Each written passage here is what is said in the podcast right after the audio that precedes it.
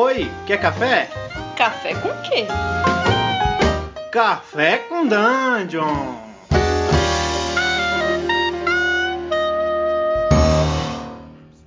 Bom dia, amigos do Regra da Casa. Estamos aqui com mais um Café com Dungeon, na sua manhã com muito RPG. Meu nome é Rafael Balbi e hoje eu tô bebendo um cafezinho numa xícara especial. A gente vai falar hoje sobre uma coisa muito importante que é acessibilidade. E para falar sobre isso, eu tô aqui com o Jarbas Trindade, doutor Jarbas Trindade, advogado aí da minha antiga profissão. Fala, Jarbas, bom dia. Bom dia, Rafael. Bom dia, ouvintes do Regra da Casa. Eu estou aqui, Rafael, sentado aqui, tomando um expresso e tô mexendo aqui esse leite desse café aqui com uma colherzinha que o cabo dele é uma bengala de cego. Caraca, imaginei bonito agora. Cara, é, então, você veio no Twitter e falou, cara, você já tem. Você não tem nenhum, nenhuma edição aí do podcast sobre sobre acessibilidade. Realmente não tinha. E, pô, isso é muito importante. Você veio já levantando pauta, já veio tudo, todo, cheio, da, cheio, todo cheio de perguntas e, e para a comunidade. E eu achei muito legal isso, cara. E durante a semana, né, que a gente marcou. É, para dali uma semana, e durante a semana várias coisas também vieram populando na minha cabeça, várias perguntas, e várias coisas que, cara, eu nunca parei para pensar realmente é, a respeito disso, né? É uma coisa que se você não, se você não tiver, às vezes, um, alguém como você para chegar e, e, chamar, a gente não pensa, né? É, é verdade, Rafael. É, na verdade, a gente, para discutir um pouquinho esse tema né, do, da acessibilidade desse cafezinho nosso, a gente primeiro tem que é, conceituar algumas coisas, né? É, deficiência é uma dificuldade que ela pode ser sensorial e ela normalmente ela é de longa duração, ela não pode ser de curta duração e ela dá uma limitação sua ou arquitetônica, ou na mobilidade sua, ou na comunicação, informação. E essa limitação ela precisa de alguma adequação através do desenho universal ou através de ferramentas de acessibilidade para que as pessoas possam ter acesso a isso. E nosso hobby ele passa por essa adaptação. É, eu sou jogador de RPG desde 2007 mestre RPG para um grupo aqui na minha cidade, em Garanhuns, Pernambuco, há sete anos, e a gente vem fazendo essa adaptação para poder jogar o jogo. E durante esse período, várias perguntas, como você disse, surgiram de como adaptar essa mesa para vários tipos de deficiência. E aí surgiu essa ideia de bater esse papo nesse cafezinho com você sobre isso. Uhum. E, cara, quando a gente fala em, em, pessoas com deficiência ou de acessibilidade para um grupo, a gente pensa em, é, no caso, pode ser uma deficiência auditiva, na, na, visual, pode ser uma, alguém que use é, cadeira de rodas, né? Quais são os tipos de acessibilidade que costuma se, se trabalhar assim, mais comumente, que a gente que é bom a gente prestar atenção sempre agora? É, a gente pode botar, assim, eu gosto sempre de fazer um preâmbulo até um pouco legal. Em é, 2008 o Brasil sancionou um tratado internacional que é a Convenção é, para as pessoas com deficiência. Né? Esse tratado ele foi recepcionado no Brasil como emenda à Constituição de 88 e nós temos uma lei bem fresquinha que é a Lei 13.146 de 2015. E nessa, em todas as legislações, tem esses parâmetros de acessibilidade que são feitos pela ABNT, Associação Brasileira de Normas Técnicas, que mostra como é que os equipamentos públicos, como é que tudo pode ser adequado. E é a sua pergunta bem claramente. Deficiência ela pode ser física, que é motora, né, que é os deficientes físicos, é, deficiência visual, os deficientes auditivos, que eles gostam de ser chamados como surdos, nunca surdo-mudo, e uhum. os deficientes intelectuais. Uhum. E Cara, a gente, quando, quando você falou aí nos espaços públicos e tudo mais, e no RPG a gente acaba, primeira coisa, né, pensando em evento, né? É um lugar comum, todo mundo tem que ir, e no evento é muito importante que você tenha uma acessibilidade é, de, para todas essas categorias que você citou, né? É você, você costuma em eventos, você tem esse, esse costume, você sabe de. Eu ouvi falar que no Rio de Janeiro teve um evento, um evento específico no Instituto Benjamin Constant. Você já foi em algum evento e, e se ouviu falar de, de eventos específicos para esse tipo de essa população? É, na verdade, é, eu vejo na internet, inclusive o Rafinha, né, que tem um canal no, no YouTube, ele já falou por cima sobre acessibilidade para em algumas experiências dele e assim o que eu vi sobre acessibilidade no RPG na internet foi só isso então assim a ideia surgiu da gente lançar aqui alguns questionamentos para cada tipo de deficiência. E aí minha sugestão é que a gente comece com a deficiência física, para a gente dar uma conversada do que é que seria necessário para, por exemplo, você que é mestre, que está ouvindo a gente, fazer uma adaptação na sua mesa e trazer essa pessoa com deficiência física, de locomoção, de mobilidade, para ele se sentir à vontade na sua mesa de jogo. E, bom, e aí então a gente está falando aí numa questão doméstica mesmo, né? Sua, como é que você vai fazer na, na, na mesa doméstica da pessoa para aquela mesa ali ter acessibilidade para todos, né? São duas coisas muito importantes, quer dizer, três, né? O espaço público de evento, a acessibilidade nos, nos produtos e conteúdos, né? E também na mesa, né? Eu acho que são três âmbitos assim que realmente devem ter questões particulares, né? É verdade. A acessibilidade primeiro ao evento, né? acessibilidade ao RPG e no RPG. Então, realmente são três esferas que a gente está tratando aí. É, os locais que têm acessibilidade, e aí falando de locais de evento, como você falou, eles normalmente são direcionados com algum tipo de acessibilidade. Por exemplo, para deficiente físico, ele ter rampas, ele tem um estacionamento voltado com aquelas vagas para deficiente físico estacionar, é, os banheiros eles serem adaptados com barra, com banheiro exclusivo para os cadeirantes, para eles poderem utilizar o vaso sanitário com autonomia e independência, é, as mesas de jogo elas teriam espaço para que ele possa chegar com sua cadeira de roda e colocar ali sentir à vontade.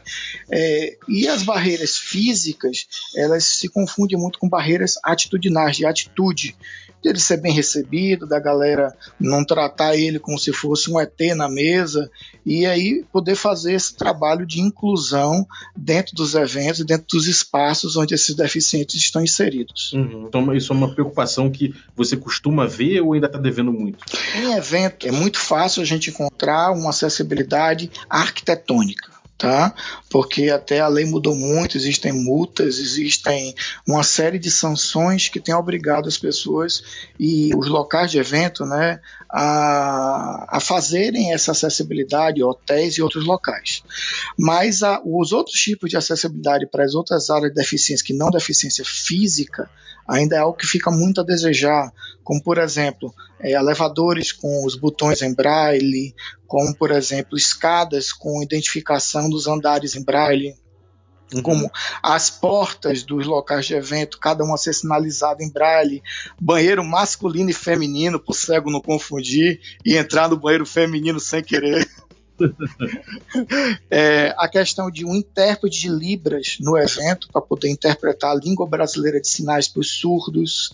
Então, essa acessibilidade mais ampla para as outras áreas de deficiência em eventos é uma coisa que é muito rara acontecer, a não ser que o evento ele seja destinado para as pessoas com deficiência. É como, como produtor de conteúdo, e aí eu estou pensando até num, numa outra esfera aí de, de, de, pensamento a respeito disso, que é acessibilidade aos, aos conteúdos. Né? Eu, por exemplo, estava vendo aqui, eu nunca botei, por exemplo, um, no, meu Medium, nem nada assim, eu nunca botei nada que fosse que fizesse a leitura, mas isso é uma coisa que é, que é necessário ou normalmente quem tem deficiência já tem alguma ferramenta que faça leitura de blog, é, que o material de, de, de, quem tem blog já é lido, é, ou por exemplo para quem tem podcast, é, uma transcrição. Como é, como, como é que é feito esse tipo de, de acessibilidade?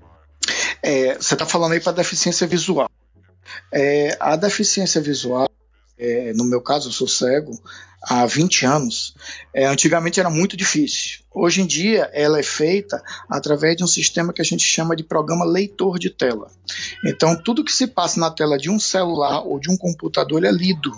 Então, programas que já têm acessibilidade, como é, programa de agregador de podcast, como YouTube, Facebook, Twitter, é, tudo que você escrever em linguagem corrente é, vai ser identificado pelo meu programa e vai ser lido para mim para que eu possa ouvir. Como eu estou aqui conversando com você através de um iPhone e estou ligando o recurso já incluído no sistema operacional dele, que é o iOS, o VoiceOver, que eu ativei através de ajustes. Então, uhum. assim, hoje as tecnologias elas são bastante integradas. Agora, é claro que se você colocar uma foto é, sem legenda de descrição escrita, essa foto eu não vou ter acesso a saber o que está nela.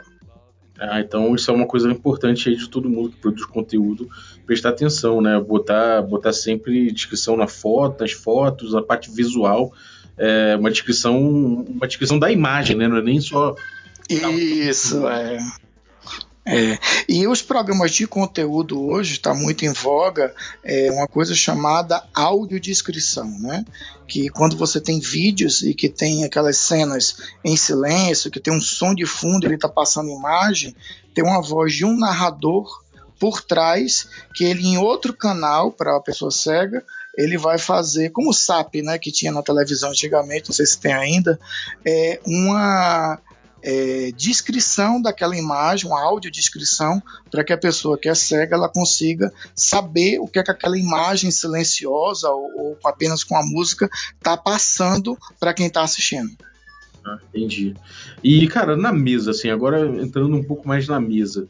É, primeira coisa que. Primeira daquelas perguntas assim, que eu fiquei pensando é, durante a semana foi que, cara, se eu, eu mestrando, eu nunca tive uma posição de mestrar para um para um cego, né? Então, tipo, eu fiquei pensando, se o cara fosse um, um, cego desde, desde a nascença, ele nunca teve, ele nunca teve contato, né, com o mundo visual, isso, isso é uma coisa que é um desafio muito grande para um outro mestre que não tenha deficiência, porque ele vai ter que usar necessariamente somente os outros os outros sentidos, né? É verdade. A, a narração a descrição do cenário que vai ser feita pelo narrador, pelo mestre, ela vai ter que incluir, aí para um cego, nascido cego, que não é o meu caso, né, eu sou cego apenas há 20 anos, é você incluir outras formas de narração. Você incluir cheiro, que é olfato, você incluir o tato, você incluir as impressões de ouvir, da audição, e aí você colocar esses outros sentidos para passar essas texturas que você quer passar da sua sua narração. Então seria algo que teria algum desafio a mais. É, eu sinto muita falta aí no RPG de que haja é, acessibilidade na mesa quando a gente, por exemplo, vai, vai botar dados eu uso um programa, e eu tinha até falado isso no Twitter, que é para rolar dado no celular. Então, quando eu estou rolando dado em secreto para os jogadores, eu rolo esse dado no programa e eles confiam que o que eu vou dizer realmente é o dado, é o resultado que foi rolado. Uhum. Mas existe fora do Brasil, nos Estados Unidos, na Europa, dados de RPG em braille. Então, talvez as lojas nacionais de RPG, pessoal do cenário, possa está inserindo, trazendo isso importante para o Brasil, para poder trazer esse público para dentro do jogo. Isso é uma sugestão que eu gostaria de dar também. Uhum. Ah, muito legal. É, então, então, assim, você, por exemplo, que é um cego que já nasceu, é, que nasceu com visão e, e, e, a partir de certo momento você, você perdeu a, a visão. É, você, você é mais tranquilo em relação a ouvir uma descrição visual ou isso te, te isso te prejudica de alguma forma? Não, de forma alguma. Na verdade, é, eu tenho uma memória visual preservada boa de quando eu enxergava, então a narração normal que é feita para todos os jogadores eu consigo acompanhar plenamente. É, eu comecei a jogar em 2007, como eu falei, e o mestre da mesa, é, Marco, né, que é da mesa de Recife, ele colocou para gente, é, me trouxe para o grupo e ele narrou como ele narrava para todo mundo, sem nenhuma alteração, e assim eu me senti hiper incluído na mesa e jogo com essa galera até hoje. Então, assim, é muito importante, muito mais as atitudes de você incluir aquela pessoa sem diferença de tratamento do que a gente ficar bolado com. Ah, será que eu vou chamar de, de deficiente, de cego? Se o cara for de boa com a deficiência, isso é besteira. E, e, essa acessibilidade você, você considera que é, é, bom? A gente sabe que é essencial que pelo menos no, no PDF, né, o livro você tem uma versão em PDF de repente para usar os leitores, né? É, mas também no, no, sistema, né, no jogo, você acha que é importante que tenha espaço para que se crie um personagem com, com que retrate deficiências? Ou isso realmente não é necessário? É importante só que você tenha de fato uma acessibilidade mais no, no produto em si. É, a experiência que eu tenho com relação a personagem com deficiência no jogo é, é uma experiência de sangramento que foi colocado até no programa aqui, que uma vez eu estava num, cenário que o mestre estava narrando, cheguei numa floresta, a gente encontrou uma ninfa, e eu olhei para a ninfa e o personagem ficou cego.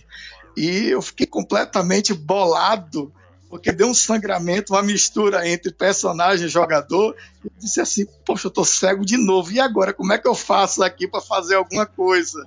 Então, assim, na verdade, foi uma experiência bem assim diferente das que normalmente passam no RPG. É, essa essa questão ela, ela é assim, ela é irrelevante para jogo, pelo menos para mim.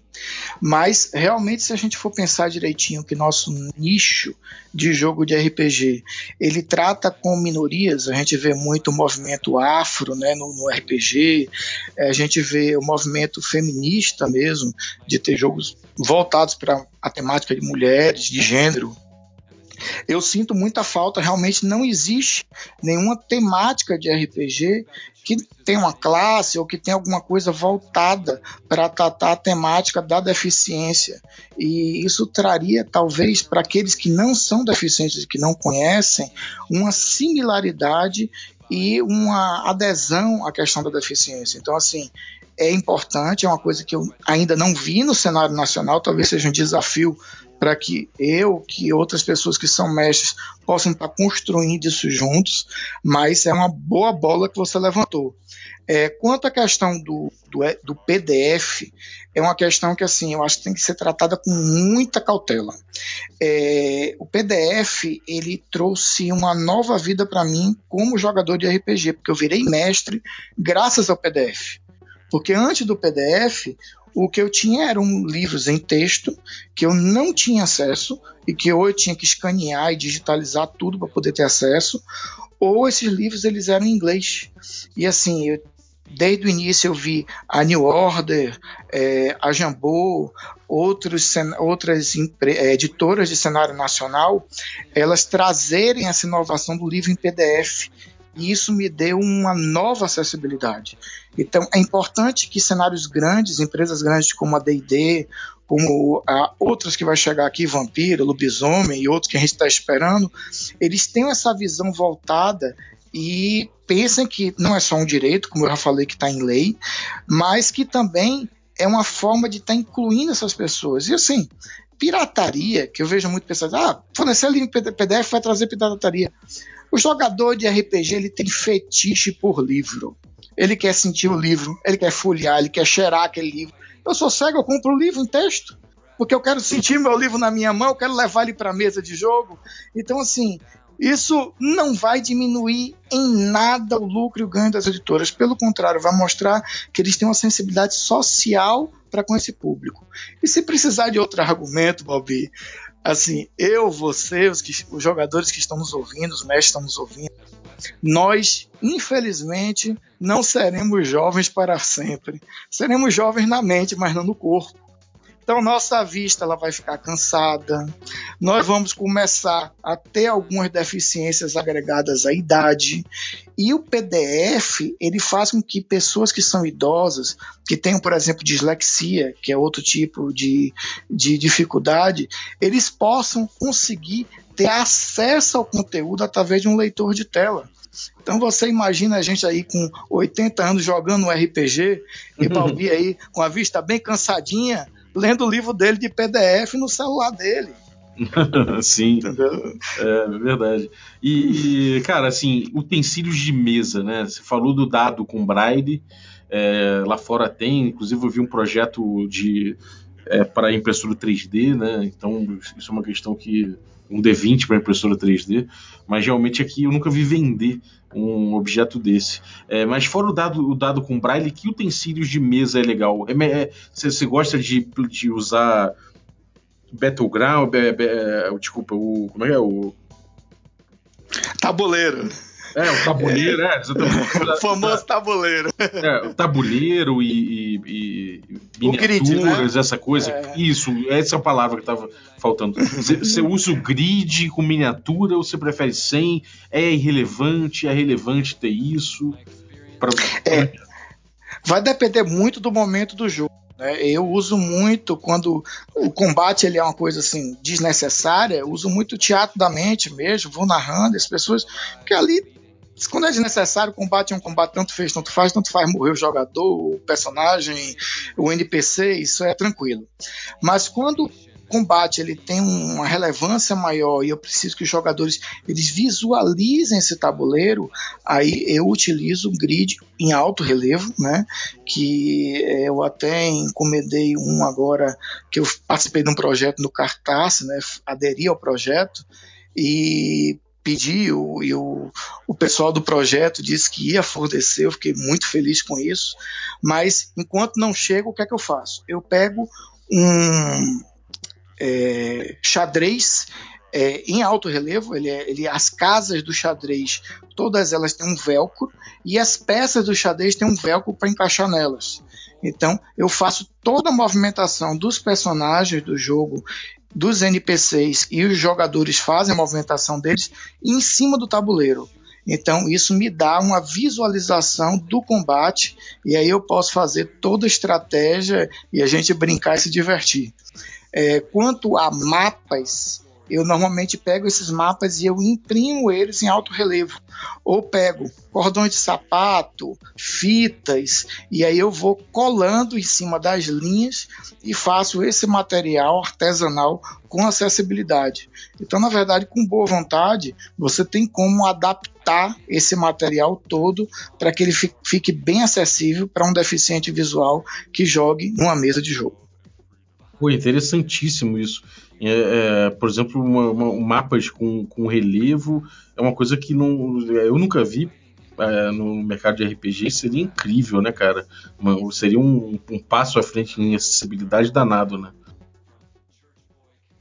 É isso, não é difícil isso é uma coisa assim bem tranquila de ser feito, é porque na verdade, é, se a gente não trouxer a discussão, até os editores nacionais eles não sabem que existe tanto a demanda como a necessidade de fazer isso, mesmo até que se cobre um custo mais diferenciado para se fazer esse material específico. Mas como existe a possibilidade, eu acho que eu, como jogador, como mestre, estaria disposto a arcar com isso. Eu acho que outras pessoas que também têm deficiência estariam dispostos, porque assim, tudo vale a pena pela inclusão. Uhum, sem dúvida. E, cara, agora ingressando um pouco mais no aspecto lúdico mesmo. É, você, as regras, você é, é, há regras em RPG que você já se deparou que atrapalham é, você, o, o, que possa, que você tenha sentido que possam atrapalhar é, pessoas com deficiência? Não, não acho que é regra. Eu jogo vários cenários, né? É, eu comecei a mestrar é, Star Wars Saga, né? É, depois eu joguei e mestrei D&D. É, já joguei vários tipos, Shadowrun, que eu comprei o livro, e assim, eu não vejo dificuldade nenhuma nas regras, é, desde que tenha o PDF para você poder dar uma conferida de vez em quando, sabe? Mas é, não há nenhuma dificuldade.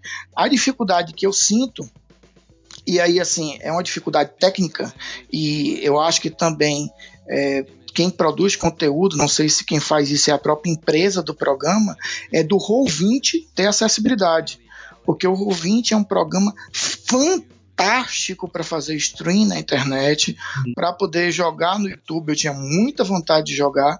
E se fosse dado só uma modeladinha nele para ele ter o um mínimo de acessibilidade, dava para eu poder fazer umas mesas legais aí, chamar os amigos e participar com eles. E é uma coisa que eu sinto falta e sugiro aí pro pessoal. Pô, seria demais, cara. Realmente. É, eu fiquei pensando isso, se, se, de repente alguma regra que, sei lá, que usasse muito dado, por exemplo, aí era pior, porque tem que ter muito dado, muita leitura de dado. Você falou, você falou que, que, que o pessoal do teu grupo ajuda na leitura, né? Quando você tem muita, muito dado, dado que não tem acessibilidade, a galera ajuda na leitura, né? É, isso é muito massa, é, Rafael. Veja só, a gente na internet, né, no Twitter, inclusive aqui no Café com Danjo, sobre essa questão, é, ah, o mestre pode jogar escondidos dados, é, o pessoal tem que confiar no mestre, o mestre é bonzinho, sempre vai falar a verdade, o mestre tem liberdade de guiar a narrativa mentindo para os jogadores. Assim, eu tenho uma experiência que ela é completamente invertida, né? Porque eu jogo dados, os jogadores leem esses dados para mim e eu confio que eles estão dizendo para mim a verdade. Então uhum. significa que aqui o mestre confia que os jogadores aqui não estão mentindo, porque todos os dados aqui eles são jogados em secreto por mestre. É, cara, isso aí é o, é o escudo do jogador definitivo, né? Muito bom, cara. Isso foi muito, muito doido mesmo. Você vê como, como a gente é, a gente às vezes mexe com alguns elementos que a gente normalmente dá como, como certos, né? Como, como é, a visão, a audição, tudo mais. E isso às vezes chacoalha o mundo em diversos níveis, né? Então o aspecto lúdico ele muda muito, muito junto também. É, eu fiquei pensando, voltando é, no caso do, do, de uma pessoa que tem é, que é cega desde, desde a nascença, eu fico pensando como é esse espaço imaginativo coletivo do RPG, sabe? Porque sempre que você, que você cria o, o, a, a narrativa do RPG, ela, ela, é em conjunto. E aí você tem, às vezes, uma pessoa que tem, que, que tem uma forma, eu não sei dizer, né? Se a forma de imaginar acaba sendo um pouco diferente da, da, dos demais e como, e, e, como ficaria isso na, nesse mundo criado coletivamente, se teria diferença, se não, não teria. Certamente é, é, já dá para pensar que seria alguma diferença em termos de, de que sentidos a gente vai estimular e vai, vai trazer mais como descrição, né? Agora, como é que seriam para os demais que não estão acostumados a não usar a visão, por exemplo, a jogar um jogo que você é, utiliza muito mais, que você não utiliza a visão para utilizar os demais. Isso, isso você já, já, já entrou em contato com esse tipo de coisa? Como, como é que foi? Já, eu assim, eu faço parte de desde que eu fiquei deficiente há 20 anos. E eu fiquei cego com 22 anos. É, já dá para fazer a conta da minha idade, né? Então, na verdade, é, eu já fui vice-presidente da Associação Pernambucana de Cegos, estou é, incluído em movimento deficiente, assim, meu movimento é, extra de, de, de jogo e até com, fora da advocacia, eu presto serviço com, é, comunitário como coordenador de um conselho municipal de pessoas com deficiência. Então eu já joguei com outras pessoas de outras deficiências e assim é muito massa você ter essa inclusão na mesa e você ver as diferenças. Por exemplo, você pegar uma pessoa surda na sua mesa e você não vai botar música para ela, você a narrativa que você vai fazer para ela, você vai ter que ter um programa que tem em qualquer celular gratuito e que você fale e que vai aparecer a linguagem brasileira de sinais interpretando para ele ali na hora, sabe, online para ele o que ele está ouvindo no programa, no que você está narrando. Então, isso dá uma experiência tão imersiva e ao mesmo tempo tão inclusiva e tão diferente que ela preenche esse espaço às vezes que nós temos no RPG e a gente busca muito RPG indie, outras formas de RPG para ter experiências diferentes. Então, isso dá uma experiência bem sugêneres a pessoas que nunca fizeram inclusão numa mesa de RPG. Essa coisa que eu falei do Instituto Benjamin Constant, teve essa, essa, essas mesas de RPG e um amigo meu que, que tava, tava passando por lá ficou curioso, entrou para ver e realmente ele falou que era muito doido, né? Que era um, um espaço muito silencioso, né? ainda que tivesse é, batida na mesa, tivesse barulho, e as pessoas jogando com linguagem de sinais. Né? Então, isso é uma coisa que é muito importante, né? Você, de repente, ter gente também que, que, que, que sabe a linguagem. O, como é que é o nome da linguagem de sinais? É o. Libras, é, linguagem Libras, né? sinais. Isso, que, que entende de Libras para poder espalhar o, o, jogo também nesses, nesses âmbitos, né, cara? E trazer assim, olha, normalmente todo surdo, eles são muito danados, sabe? Eles ou casam ou conhecem algum intérprete que vai com eles para os cantos. Então, assim, se você trazer o surdo e você não tiver o programa, eles mesmos vão se disponibilizar e trazer um intérprete de Libras com eles para a mesa. Então, assim, é muito legal, muito legal mesmo. E o Instituto Benjamin Constante, se eu não falar isso também, o pessoal do movimento vai puxar minha orelha. Ele é o Instituto de Cegos e ele é um dos institutos mais antigos do Brasil. Ele era conhecido. É, ele era conhecido como o Instituto dos Meninos Cegos. Ele foi criado em 1824 na regência do rei Dom Pedro II. Olha. Então, ele é um instituto muito antigo, ele foi criado para a aristocracia que tinha pessoas cegas na família na época do Império, e depois ele se abriu se expandiu, e hoje ele além de o foco dele é tratar com cegos, mas ele faz vários projetos de inclusão de acessibilidade com outras áreas de deficiência. Talvez por isso que seu amigo tenha visto é, essa mesa de RPG para pessoas surdas, mas o instituto ele faz um trabalho muito bonito aí na cidade do Rio de Janeiro. Então, cara, realmente eu não sei se existe um projeto. Se por acaso alguém tiver, é, tiver a par desse projeto, ou se foi uma mesa, é, foram, foram mesas que aconteceram espontaneamente, não sei se alguém tiver, tiver contato com isso, pô, seria legal trazer também e, e passar o contato para. Cara, mas de forma geral, assim, o que, que você diria para um cara que, sei lá, você tá no teu grupo e, pô, cara, apareceu alguém com deficiência na mesa. Em termos de, de etiqueta, não sei, é etiqueta é a palavra errada, mas em termos de sensibilidade e empatia no tratamento, o que, que você recomendaria e, e como é que você, o que, que você recomendaria para a pessoa aprender mesmo, para a pessoa se colocar a, a, aprender a melhor tratar essa, esse indivíduo? É, assim, eu falo sempre o pessoal tem um, um professor aqui que ele é, ele é especialista é, em educação especial, que foi um dos meus mentores em Recife, né, que é Antônio Muniz, e que hoje ele é presidente da Associação Nacional de Cegos do Brasil. E ele diz o seguinte, que não existe manual para lidar com deficiente. Uhum. Então, primeira coisa é é um cara normal como qualquer um, como você, que hoje pode, assim, infelizmente, estar tá andando na rua, sofrer um acidente e ter uma deficiência. E a diferença entre a gente estar deficiente e ficar é uma linha muito tênue. Então, chama o cara para a mesa, conversa com ele e pergunta: o que, é que eu posso lhe ajudar? O que, é que você está sentindo dificuldade? Tá bom para você? E o cara vai dizer o que precisa. Uhum. Porque assim, o nosso jogo, ele é um jogo que ele funciona muito mais na mente, Rafael, do que qualquer coisa. E eu já disse isso, não é pieguismos, né? É, eu tenho uma, visão, uma memória visual muito boa de quando enxergava. E o RPG meio que me fez voltar a ver. Porque uhum. no jogo eu não sou cego. Então no jogo eu interajo com o personagem, no jogo meu personagem ele enxerga, é, há uma descrição da cena como se eu estivesse lá enxergando. Então na minha mente é como se eu estivesse vendo de novo.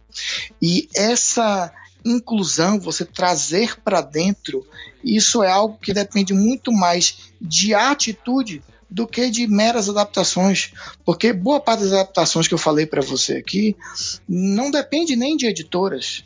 Porque assim, eu posso jogar uma rolagem de dados num programa de celular, é, eu posso pegar e fazer um grid em alto relevo adaptando um jogo que eu tenho de xadrez, é, eu posso jogar com miniaturas que dá para um cego tatear.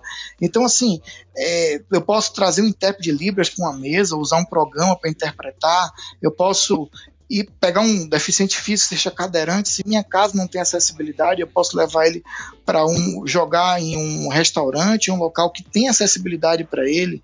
Então, assim, se o mestre tiver boa vontade para incluir essa pessoa na mesa, a inclusão não tem nenhuma dificuldade, é só a atitude saber que aquilo ali é uma pessoa como qualquer outra que vai estar tá ali se divertindo com você e vai estar tá passando uma outra perspectiva de mundo que você talvez não tenha.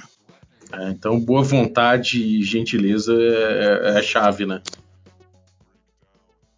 É, é verdade. A, a, outra coisa, a outra coisa que eu penso, Rafael, é que isso é uma via de mão dupla a gente, quando pensa em acessibilidade, da mesma forma que eu quero na minha mesa em Recife, que eu sou jogador, que meu mestre descreva, que ele me ajude em algumas dificuldades que eu tenha para jogar, eu tenho que ter como cego narrando para alguém que enxerga. Então, uhum. eu boto música, para dar um clima para aquele pessoal que está enxergando. Eu, por exemplo, estou narrando aqui Curse of Strade, né, a maldição de Strade, e a gente, eu comprei o livro, mesmo sendo em inglês, para poder mostrar as fotos para os jogadores, para eles poderem ter essa imersão no jogo. Então, assim, é, eu tento sempre dar uma descrição na cena para que aquela pessoa que está ali trazer um handout da internet que eu pesquiso antes, mostrar um mapa e abrir na mesa o mapa da Baróvia, porque isso aí vai dar uma incluída nessas pessoas para que eles não sintam que estão jogando com o mestre que está narrando o jogo, pessoa cega. Eu estou narrando para pessoas que não têm deficiência, porque como eu quero inclusão, eu estou incluindo eles na minha mesa da mesma forma. Pô, incrível, incrível, emocionante ouvir isso de você, cara. Muito legal. É, eu, por exemplo, eu tenho três filhos. Um bebezinho de um ano, duas meninas, uma de 9 e outra com 10. E as duas já tem um ano que jogam RPG comigo. Olha! eu faço uma mesa final de semana, jogo e elas que me pedem, me chamam, papai, vamos jogar RPG, isso, aquilo. E assim, elas são fissuradas em jogar RPG. Porra, maravilhoso, cara. E então, o que, que você tem aprontado? O que, que você tem jogado? Rafael, veja só, meu amigo. Eu, assim, eu tô dispostíssimo, vou passar meu link do Twitter a assim começar a fazer uma discussão na internet com as editoras, com o cenário nacional, com os mestres, de dar dicas mesmo de acessibilidade, de como trazer essas pessoas com deficiência da mesa, tirar dúvidas. Então, assim, estou disponível, os aços, quem quiser entrar em contato comigo, vou passar meus links aí para você. E assim, tenho todo o amor e todo o carinho para fazer isso. E projeto, eu estou com um projeto com o pessoal da minha mesa e assim tá aberto aí também para quem quiser fazer parceria até porque tá bem no início. Eu sou muito fã de Marion Brothers Zimmerman né? É, que fez as Brumas de Avalon. Mas não especificamente desse livro. Eu gosto muito da coleção de livros Darkover que já saiu do copyright de 50 anos. Olha. Então assim eu penso em fazer esse cenário de ficção científica que é em outro mundo, que é Darkover, que tem é, a magia é lidada como uma magia de matrizes, né?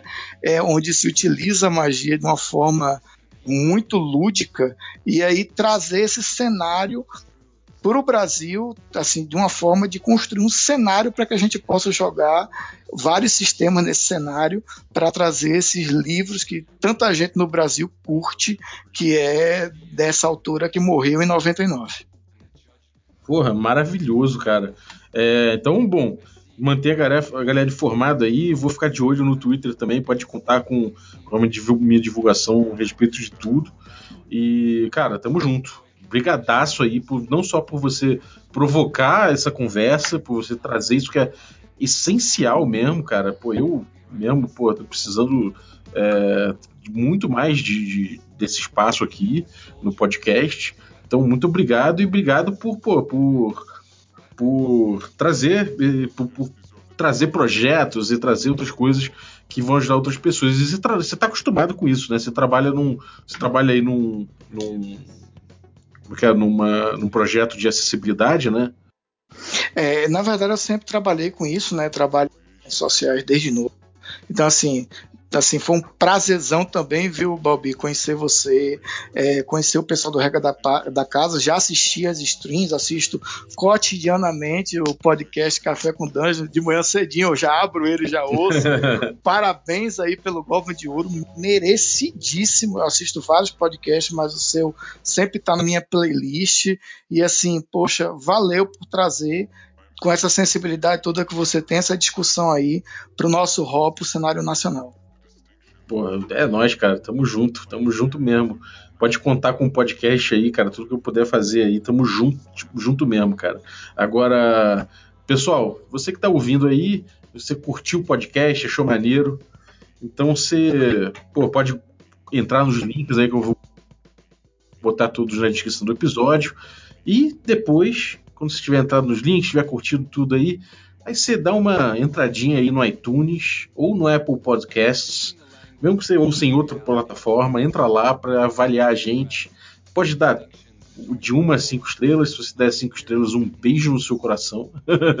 e pode deixar seu depoimento também a respeito do, do seu review, né? A respeito do podcast. E a gente agradece muito porque a gente está com pouquíssimas avaliações.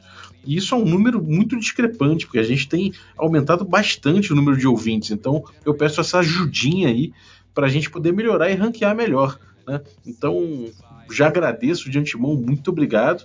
E no mais, siga nosso instagram.com.br regra da casa.